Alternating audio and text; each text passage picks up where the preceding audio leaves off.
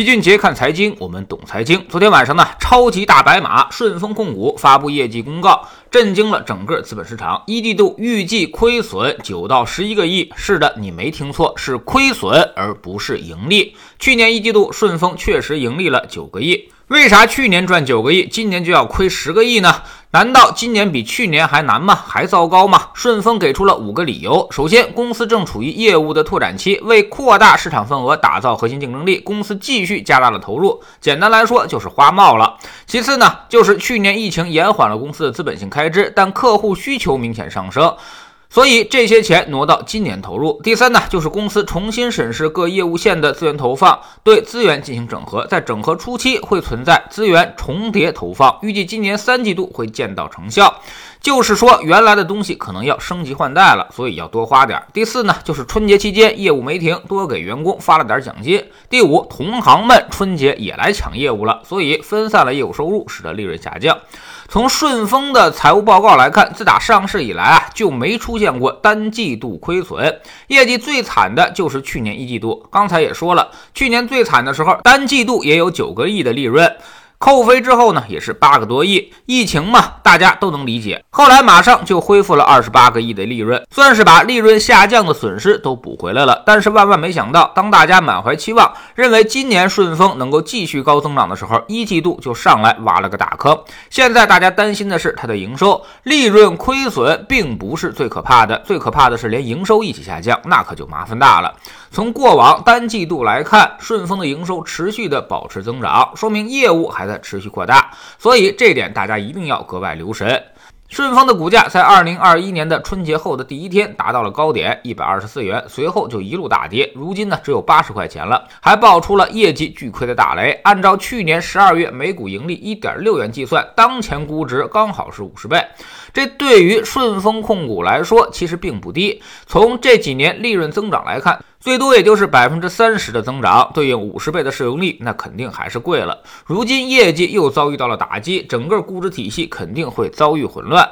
本来机构们预计二零二一年顺丰还能保持增长百分之二十以上，但是一季度巨亏之下，估计这个判断要重新下了。踩雷顺丰的明星基金经理还真是不少。根据去年十二月底的数据，比如董承飞的兴全趋势，他一直以稳健著称，但这次估计也要挠头了。顺丰控股在兴全趋势中的占比是百百分之四，属于第五大重仓股。还有银华富裕主题，它本身就属于是热门基金，最近损失惨重，持有顺丰也达到了百分之八的仓位。还有朱少请的富国天惠成长也持有顺丰控股百分之三点七四。而跟我们配置有关的是交银优势和交银阿尔法，也持。有顺丰百分之四以上，那么到底怎么看顺丰？其实这就是最危险的戴维斯双杀了，也就是杀业绩的同时杀估值。顺丰的估值最高给到了七十七倍，这确实是有点离谱了，说明大家对他的预期极高。觉得它依旧要大幅度的增长。如今呢，今年的业绩是不增反降，比如业绩下降百分之十，那么跌到一点四元的时候，估值要跌到多少呢？这就没谱了。即便大家认为它可能未来还可以进行高增长，估计也顶多会给到四十倍的估值，那么对应的股价就只有五十多了。也就是说，一旦高点触发戴维斯双杀的情况，股价跌个腰斩，那都是很正常的。今年三月一号，我们在星球粉丝群里面就分析过快递行业，当时呢，我们就明确。告诉大家，顺丰太贵，这个行业平均估值顶多给到二十到二十五倍，给五十到八十倍的估值简直太离谱了。所以顺丰现在别看已经跌去了百分之三十，但在老齐看来依旧不便宜。现在爆出这个大雷，估计会引发市场的恐慌，所以这几天可能要重点关注情绪的宣泄了。投资个股的，这其实就已经是非系统性风险了。谁也没想到浓眉大眼的顺丰会突然巨亏这么多。至于基金该怎么办，其实呢可以不用太担心，因为它即便是是重仓，其实也才百分之四。顺丰跌一半下去，你也就损失百分之二。更何况我们给大家展示的都是去年的基金持仓。数据现在已经四个月过去了，你也不知道他是否还持有顺丰。从顺丰这个跌幅来看，估计已经遭到了不少机构的减持，业绩突然巨亏这个事儿，有些机构应该可以提前预料到的，甚至已经做出了调整。所以基金还可以再观察观察，并不用太过于担心这个事儿。给我们的启示就是，估值高估并不可怕，可怕的是业绩也同时高估，大家的热情还格外高涨，把它想象的太好了，就非常容易失望。未来可能会有很多的核心资产都有这个问题。这两年炒得太高，大家把他们想得太好，估值不低，业绩更是强弩之末。一旦他们开始业绩洗澡，那么市场必然迎来暴跌。所以千万记住，人多的地方别去。没有什么业绩是可以永远高增长的，连续百分之二十到三十的增长这种事儿维持不了几年，反倒是那种百分之十到百分之十五的增长可以持续的久一些。历史上那些最伟大的公司，长期增长的公司，其实呢平均下来也就是每年百分之八的增长速度。所以千万千万不要预期过高。记住，投资市场上人多的地方，大多都是坑。